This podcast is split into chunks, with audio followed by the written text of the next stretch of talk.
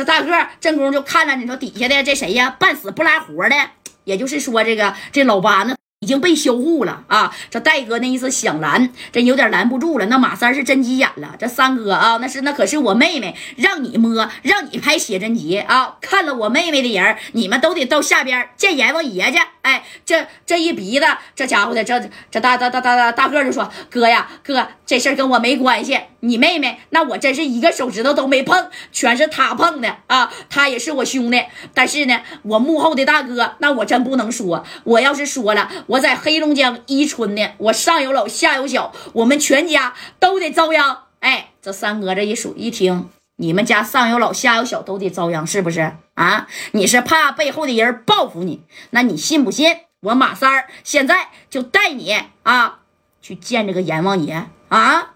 说不说？上有老下有小是吧？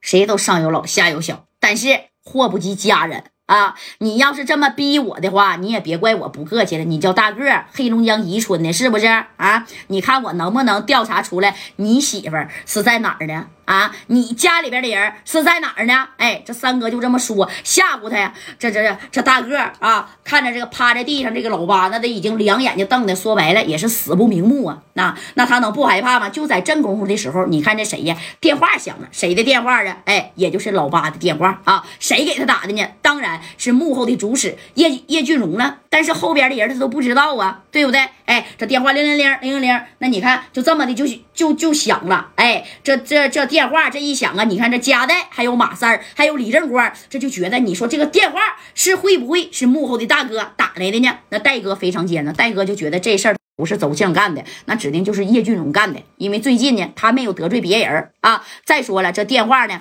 里里边啊啊。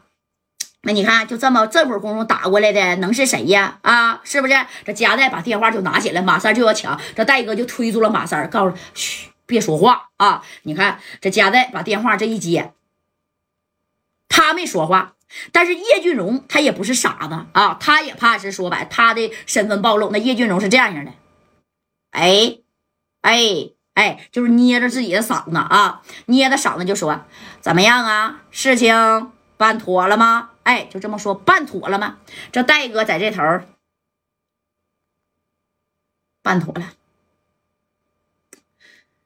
我没猜错的话，你是不是幕后的主使人呢？啊，是不是你主使的老八和大个绑那马三儿的表妹呀？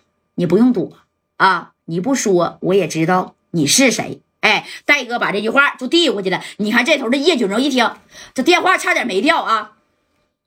哼，知道又能怎么样啊？你知道我在哪儿吗？啊，你有证据吗？他表妹那写真集已经拍完了啊！哼，兄弟，你别着急，你的这俩兄弟呀已经被我销户了啊！下一个就是你啊！你给我等着，我家代知道你在哪儿呢。伤害我朋友的妹妹，你还想跑？你看我家代怎么弄你就得了啊！哎，你看这叶俊荣也不知道加代到底是知道他还是不知道他呀？啊，你这反正呢，他这个声音那他指定是听不出来了。但是戴哥就这么故意是炸他去。这叶俊荣这一听，哼，怎么的？有本事你来找我呀？啊，我告诉你，你不找我，加代马三儿，我呀也得给你们啊搅个天翻地覆。这口气我必须得出。哎，我必须得出！你看这电话哗就挂了，挂了以后啊，这大义还还就是大个啊，这大个还在这边呢。这大个，你说这一瞅，这夹带就说了，还不说吗？啊，还不说你大哥是谁吗？再不说呀，我可拦不住你了，懂没懂啊？是不是？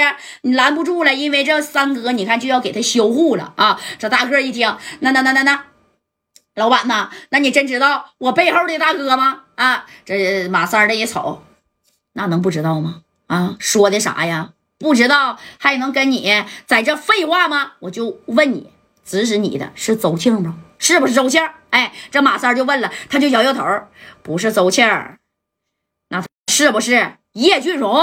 哎，你看这三哥啊，把这俩名就说出来了，四个明白人就知道，最近呢，他只跟这俩人啊是有这个过节。你看一提这个叶俊荣啊，这大个就瞪了一眼，但是呢，他也。没点头啊，他也没点头啊，这没点头，这三哥也明白啥意思了啊。紧接着马三就瞅了一眼加代，这戴哥呢就是这样型的啊，就跟马三说：“三哥呀，已经销户一个了，这个啊，当时这马三加代。”平时你说啥，我马三都听你的啊！有啥事儿，我马三以命给你相扛。但是今天的事儿，你能不能不管？哎，这戴哥当时一听，行吧，啊，那我可以不管啊，啥也别说了啊！既然你马三儿呢，你。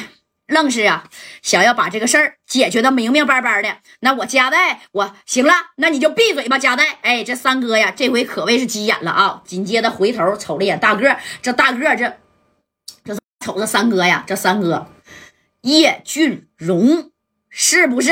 哎，我问你最后一遍啊，把这个东西啪的一下插到了这个大个的这个裤裆里边，这大个啪这这一劈腿啊，咔。那不是这不是水泥地吗？往这裤裆中间给他一划，你看直接把裤裆的他这小牛仔裤直接就给划开了啊！那那家都贴上了，冰凉冰凉的啊！那给这个大个这家吓得别的别的别的别的，叶俊荣是不是你幕后的老板啊？哎，他就给他整到这裤裆上了。你看三哥这狠劲儿啊！